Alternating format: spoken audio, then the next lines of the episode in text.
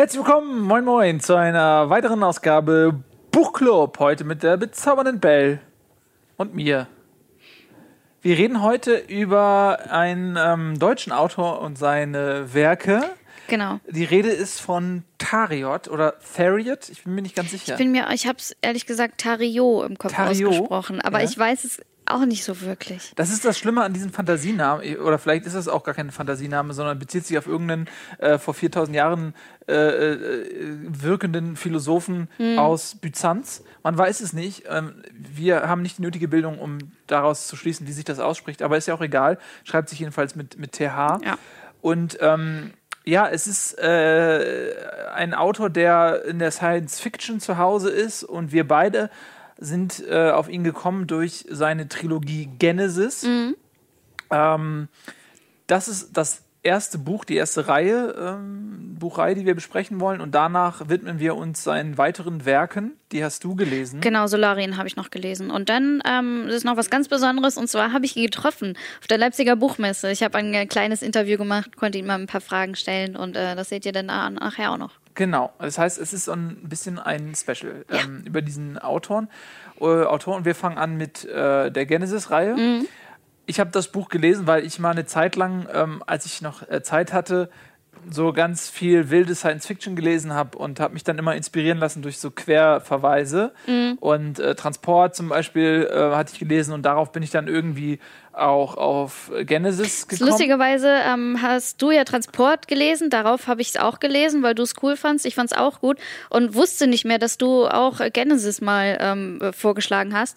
Und ähm, ich bin aber durch diesen selben Verweis auch irgendwann auf Genesis Siehste? gelandet. Genau, ja. weil das alles so eine Suppe Ja. ist. Und ich habe es auch schon mal bei Moin Moin vorgestellt. Das ist aber ganz, ganz lange her. Mhm. Ähm, ich versuche so gut aus meinen Erinnerungen zu rezitieren, wie es äh, mir möglich ist. Du hast es aber auch gelesen. Das heißt, wir ergänzen uns Genau. gegenseitig. Ähm, kurz zur Geschichte. Also Genesis, der erste Teil, ähm, handelt davon, dass die Menschheit ein riesiges Raumschiff baut, um in eine äh, entfernte Galaxie zu reisen, um diese zu kolonisieren. Ähm, und auf diesem Raumschiff befinden sich auch Replikanten, ja, also Genau. genetisch verbesserte Menschen. Ähm, und es läuft nicht alles nach Plan. Man spoilt nicht zu viel, wenn man sagt, dass das Raumschiff nicht unbedingt sein ähm, Ziel Den erreicht. Weg ja. findet, ja.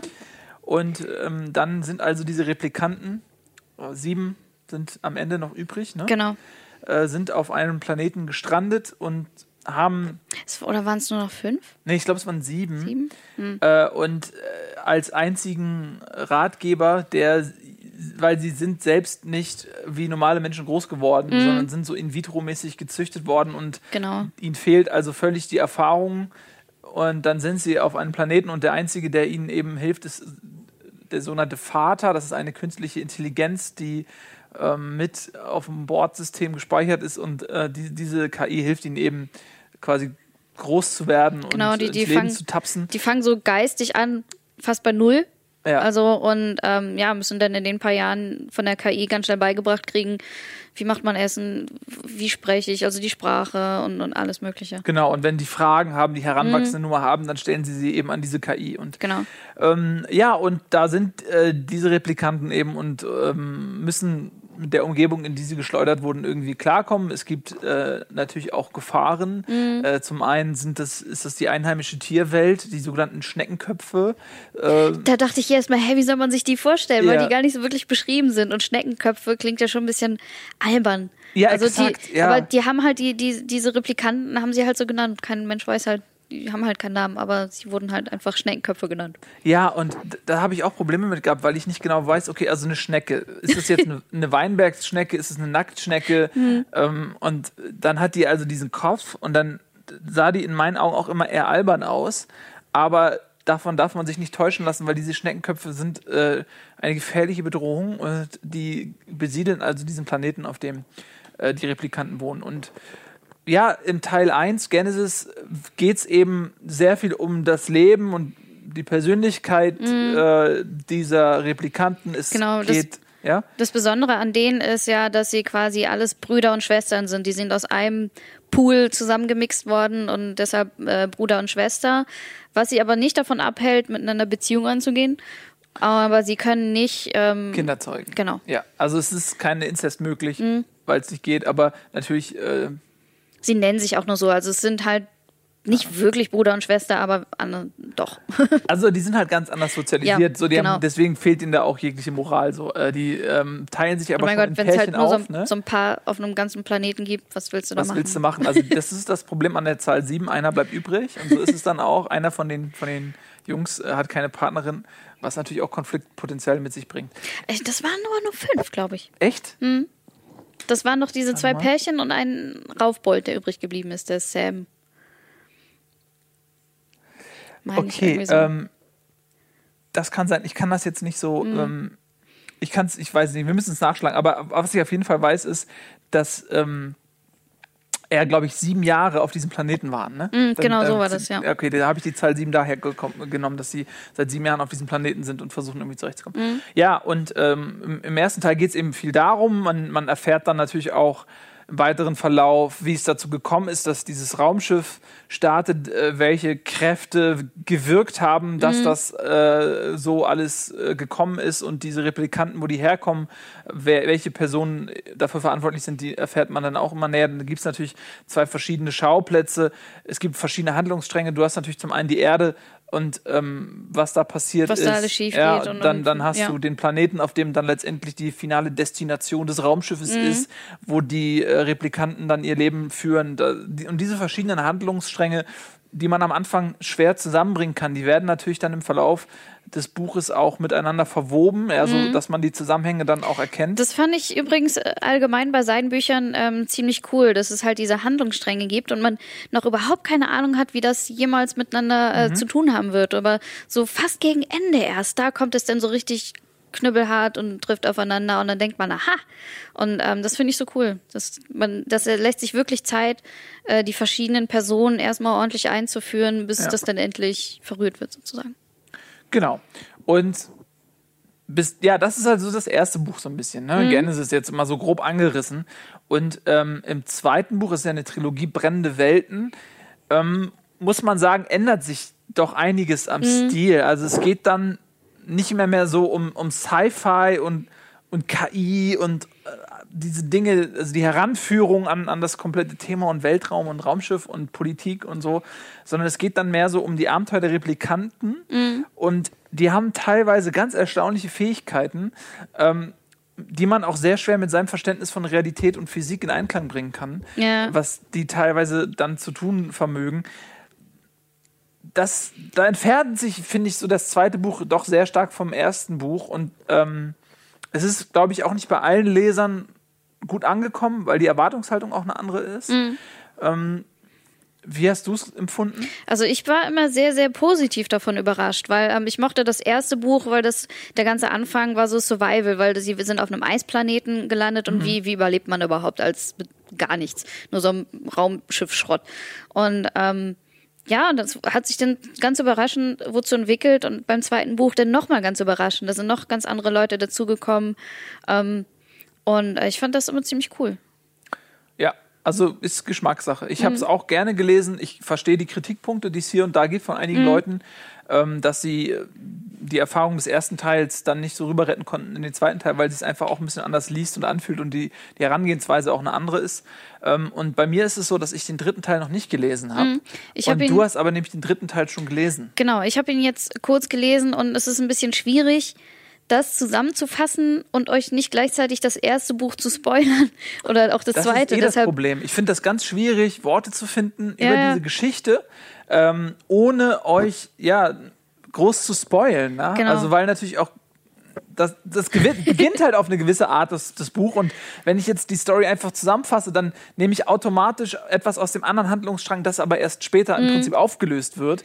Ähm, deswegen fällt mir das ein bisschen schwer. ja, aber das so also zu man, man kann ja sagen, das dritte Buch ist nochmal ein komplett großer Sprung in eine andere Richtung, ähm, in eine Richtung, die ich sehr mag, weil ich großer Fan von KIs bin und auch im ersten oder im zweiten, das, die habe ich so schnell hintereinander gelesen, die sind auch schon so verwoschen. Mhm. Ähm, so, wenn, wenn KIs miteinander kämpfen, das finde ich total interessant, weil das halt Krieg vorbei.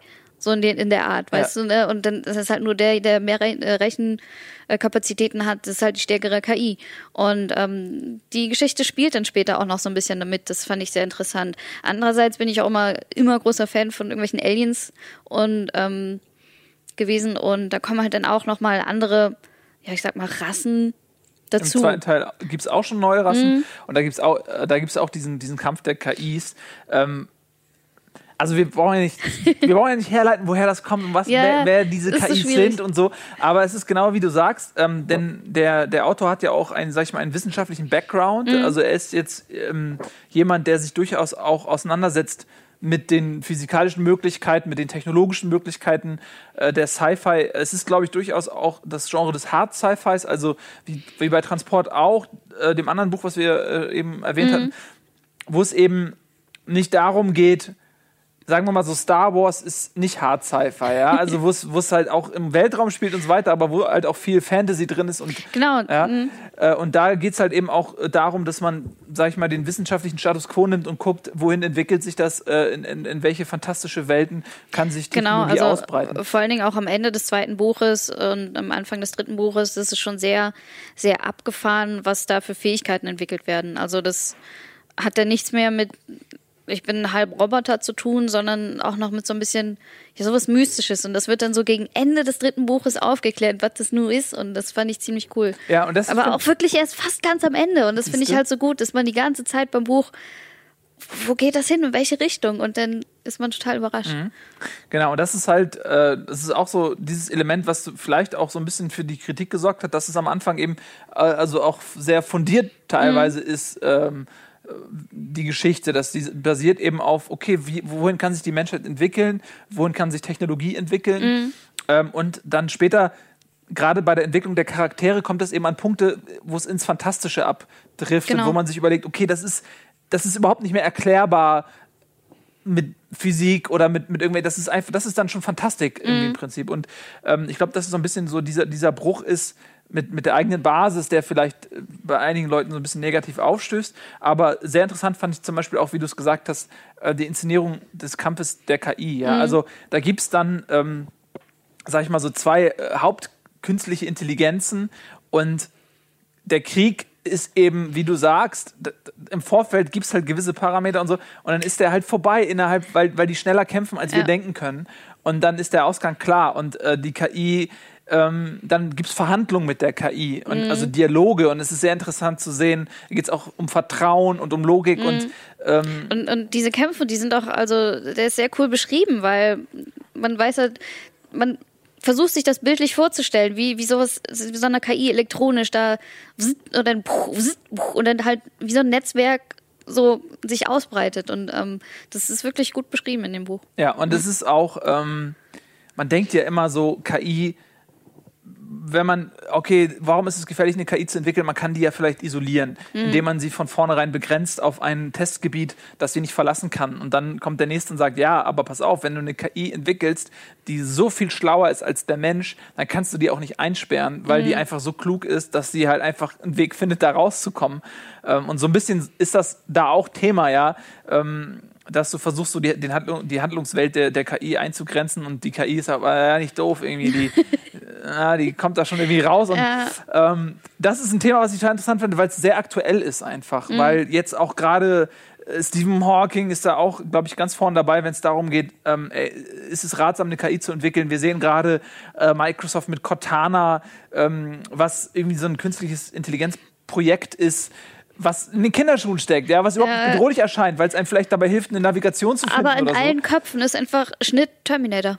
Ja, exakt, Schnitt Terminator, weil irgendwann kommt der Punkt, ja. ähm, wo, wenn, wenn, wenn dieser Break-Even-Punkt, ja, wenn mhm. eine KI äh, ein Selbstbewusstsein entwickelt, wenn eine KI ähm, so intelligent wird, dass es den Menschen nicht mehr benötigt, um noch intelligenter zu werden, mhm. dann gerät es eben einfach zwangsläufig außer Kontrolle. Und äh, jetzt ist irgendwie so der Punkt, wo, glaube ich, äh, Gesetze oder Re Regel, Regeln definiert werden, wie man in der Entwicklung bei KIs voranschreiten will, wie man sich da einigt. Mhm. Es ist irgendwie eine ganz spannende Pionierszeit. Ja. Und deswegen ist das Thema so aktuell. Mhm. Ja, und ähm, seine zweite Reihe, ähm, die heißt Solarian. Ich weiß jetzt leider nicht aus dem Kopf, ähm, wie die Bücher einzeln nochmal heißen. Äh, da habe ich die ersten äh, zwei gelesen und äh, wenn du Genesis magst, dann wirst du Solarian auch auf jeden Fall mögen. Mhm. Das fängt so ein bisschen an in der Dystopie. Also stell dir die Erde einfach nur als totale Wüste vor. Das ist super heiß. Ähm, es gibt so ein paar große Städte, wirklich nur eine Handvoll auf der ganzen Welt, die so mit Energiefeldern ähm, beschützt werden, damit dann auch normale Temperatur herrscht, sage ich mal. Und, und da gibt's auch noch Wasser und, und da sammeln sich dann diesen ganzen Haufen von Menschen, weil sie überleben wollen. Und alle, die es nicht schaffen, da reinzukommen, die versuchen sich unterirdisch irgendwie Löcher zu graben und quasi im trockenen Sand und Gestein mit trockenen Lumpen irgendwie zu überleben. Mhm. Es gibt aber so Sammelstellen, wo ähm, die Leute hinpilgern können, um sich ihre Ration Wasser und Essen abzuholen und sowas. Auf jeden Fall ganz, ganz schwer. Und ähm, eine Hauptperson in diesem Buch ist Tara. Und äh, sie ist, hat eine so gute schulische Leistung und sowas gebracht, ähm, dass sie es geschafft hat, ähm, ins Militär zu kommen, glaube ich. Und ähm, das ist so der Wunsch quasi von, von sehr, sehr vielen Menschen weg von der Erde. Ich will hier raus, weil hier kann man langsam nicht mehr überleben. Und ähm, ja, sie ähm, versucht sich dann von ihrer Familie zu verabschieden. Sie hat noch eine Schwester, die zuerst fast keine Rolle spielt, die aber später in den anderen Büchern auf jeden Fall noch sehr, sehr wichtig wird. Und ich bin super gespannt auf das dritte Buch, wo das alles noch hinführt. Es ist auch wieder dieses, äh, dieses Phänomen, dass halt Buch zwei nochmal komplett Bäm und Buch drei habe ich gehört, ist auch nochmal so richtig zack, zack, zack, Action und alles nochmal komplett anders. Und ähm, ja, und ein anderer Handlungsstrang ist denn ähm, Scott. Und Scott ist ein sehr, ähm, wie soll ich das am besten sagen, Star-Lord-like Charakter. Kennst okay. du gar nicht of the Galaxy? Ja. Ist halt sehr derbe, sehr viel Humor und sehr viel Sex. Und ähm, so ein bisschen wie Captain Kirk im Prinzip. Ja, ja, so ein bisschen ja. auch, ja, genau. Und ähm, ja, und ein, noch ein anderer Handlungsstrang ist dann ähm, von, ich weiß gar nicht, wie die da jetzt noch genannt wurden, aber das ist so eine Art Attentäter, die, es gibt dann noch eine Technologie, die, ähm, da spritzen sie in eine Person irgendwas rein und dann kann er sich in die Gestalt verwandeln von der anderen Person. Und ist ja ganz praktisch, weißt du, wenn du irgendwie bringst ihn um und tust so, als wärst du diese Person, die da gerade umgebracht wurde und läufst weg. Und ja, ähm, das ist, ist ja auch ein beliebtes Thema. Ja. Gab es Akte X-Folgen zu, gab es die Antenna-Folgen zu wahrscheinlich äh, irgendwie, ähm, ja. Und ähm, das sind auch in Band 1 auf jeden Fall erstmal die ganzen Handlungsstränge. Ähm, und ich hätte mir nie im Leben vorstellen können, dass die irgendwann mal aufeinandertreffen. Und das ist jetzt auch kein schlimmer Spoiler, ist halt ne, verschiedene Handlungsstränge und dann verwebt sich das zu der großen Geschichte. Ähm, fand ich auf jeden Fall auch sehr, sehr gut, die Geschichte. Mhm. Hm. Und ähm, das wirst du sicherlich auch mögen, wenn du diese Dystopien magst. Und ähm, der Schreibstil ist auch ziemlich gleich. Und ähm, ja, aber zurück zum Autoren. Äh, ich habe ich hab ihn getroffen. Ja. Ich, ich wusste gar nicht, wie er aussieht. Das ist eine lustige Geschichte. Ähm, wir hatten geschrieben und dann haben wir eine Uhrzeit und einen Stand ausgemacht. Das fand ich auch ganz cool. Auf der Leipziger Buchmesse gab es den Stand ähm, Amazon Kindle Self-Publishing. Mhm. Quasi ein Stand, ähm, wo man hingehen kann und lernen kann, seine Bücher selber zu veröffentlichen. Und ähm, ja, am besten schauen wir uns das kleine Interview mal an. Ich habe ihn erstmal ein paar Fragen gestellt, wie er so schreibt. Wie sieht denn der Schreibtisch aus oder schreibst du überall mal? Wie kann man sich dein. natürlich ein digitaler Schreibtisch. Ja, das heißt, ich habe kein Papier, kein Block, nichts. Das ist im Prinzip ein großer Computer.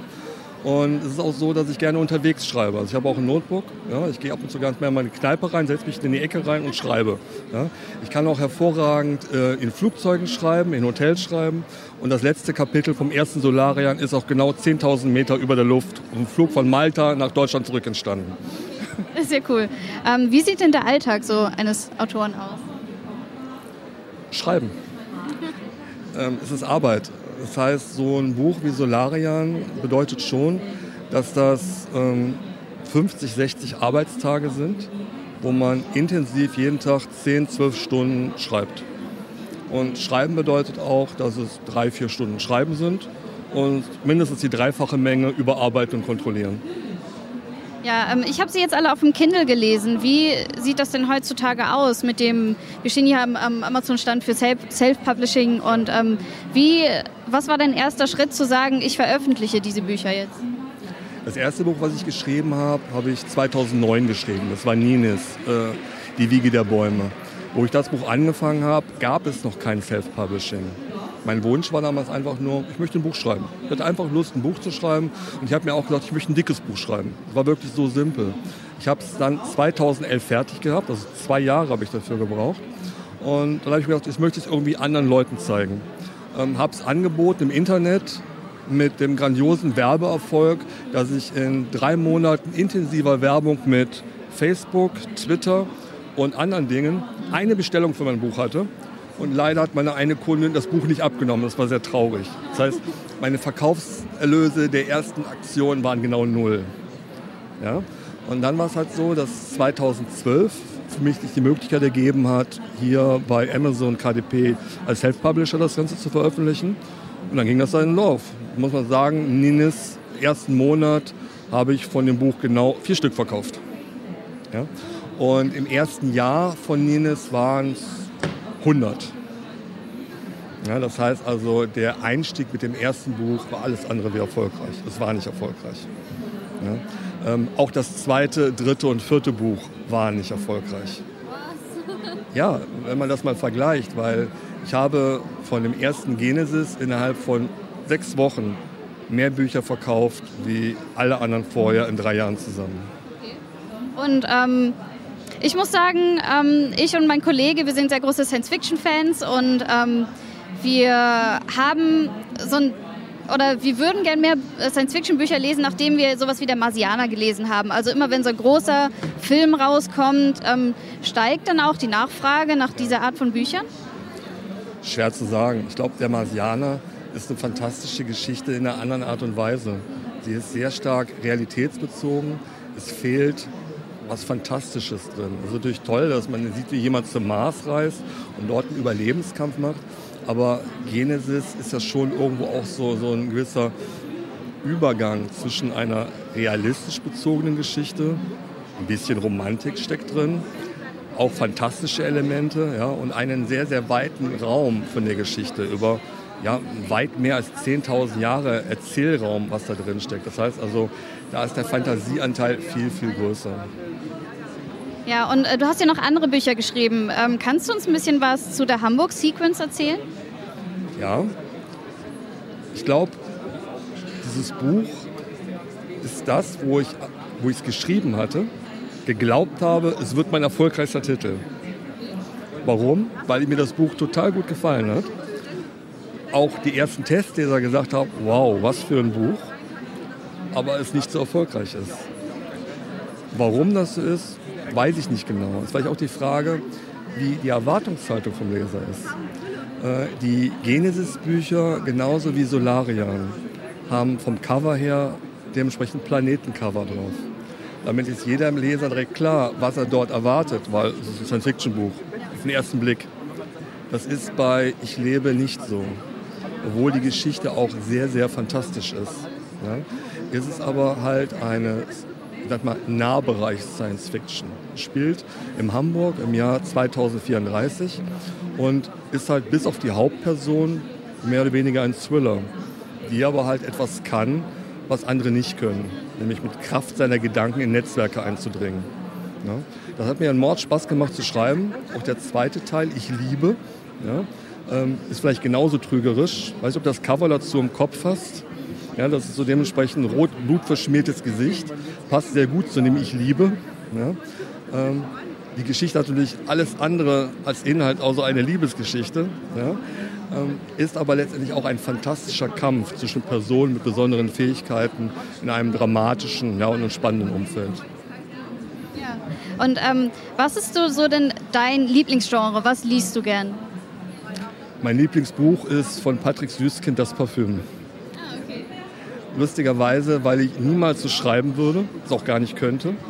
Aber ich habe dieses Buch mindestens vier, fünf Mal gelesen. Finde ich total klasse, ähm, weil ich einfach, das eine Geschichte war, die mir schon auf der ersten Seite, ich weiß nicht, ob du das Buch kennst, ja, da gibt es eine Beschreibung vom französischen Fischmarkt, nicht sehr appetitlich, aber die ist irre, die Beschreibung. Und ähm, bist du das erste Mal auf der Messe oder hast du schon einige mitgenommen? Also ich bin jetzt hier das zweite Mal auf einer sag mal, Literaturmesse. Ich war letztes Jahr in Frankfurt. Ja. Ähm, es ist für mich interessant, ein natürlich um Menschen zu treffen, aber auch hier natürlich genauso Kontakte zu pflegen äh, zu Amazon, weil es halt mein wichtigster Partner ist. Ja. Ja, ich fand ihn total sympathisch und das ist so ein bisschen traurig, wenn als er erzählt hat, dass er zuerst überhaupt nichts verkauft hat und sowas und deshalb finde ich, ähm, auch wenn viele immer sagen, äh, E-Books mag ich nicht und sowas, ähm, eigentlich echt super, weil die Bücher sind nicht teuer, die kosten nur drei, vier Euro und ähm, die kann man sich dann ruhig mal holen und ähm, ja, also ja. ich, ich sehe es auch so. Ich bin auf der einen Seite ähm, großer Fan von haptischen mhm. Büchern und auch von so kleinen selbstständigen Bücherläden. Den, den Charme, den du da hast, wenn du da reingehst und da sind Leute, äh, denen du ansiehst, diesen Bücherwürmer und mhm. für die ist das äh, deren Leidenschaft und du gehst da rein, die können dich beraten, es riecht nach Buch und du kannst die Sachen anfassen. Ähm, das unterstütze ich gerne. Also wenn ich mir Bücher kaufe, versuche ich das in so kleinen, unabhängigen Läden mhm. zu machen. Aber ich finde auch Amazon äh, ich genieße sehr den Komfort von Amazon, dass du halt einfach dir die Sachen auf, per Knopfdruck auf dem Kindle laden kannst.